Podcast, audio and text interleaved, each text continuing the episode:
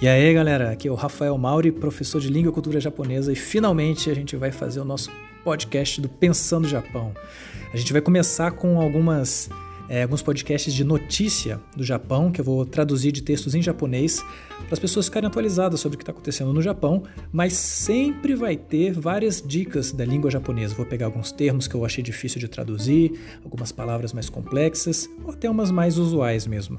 De qualquer forma, o podcast não vai ser só notícia sobre o Japão, vai ter entrevista com pessoas da área, a gente vai ter algumas lives que as pessoas vão poder é, perguntar na hora, a gente vai interagir, e também os podcasts. É, é, estritos para a língua japonesa, ok? Então é isso, espero que vocês estejam ansiosos que nem eu e a gente já vai começar publicando um essa semana. Abração, gente. Já, matane!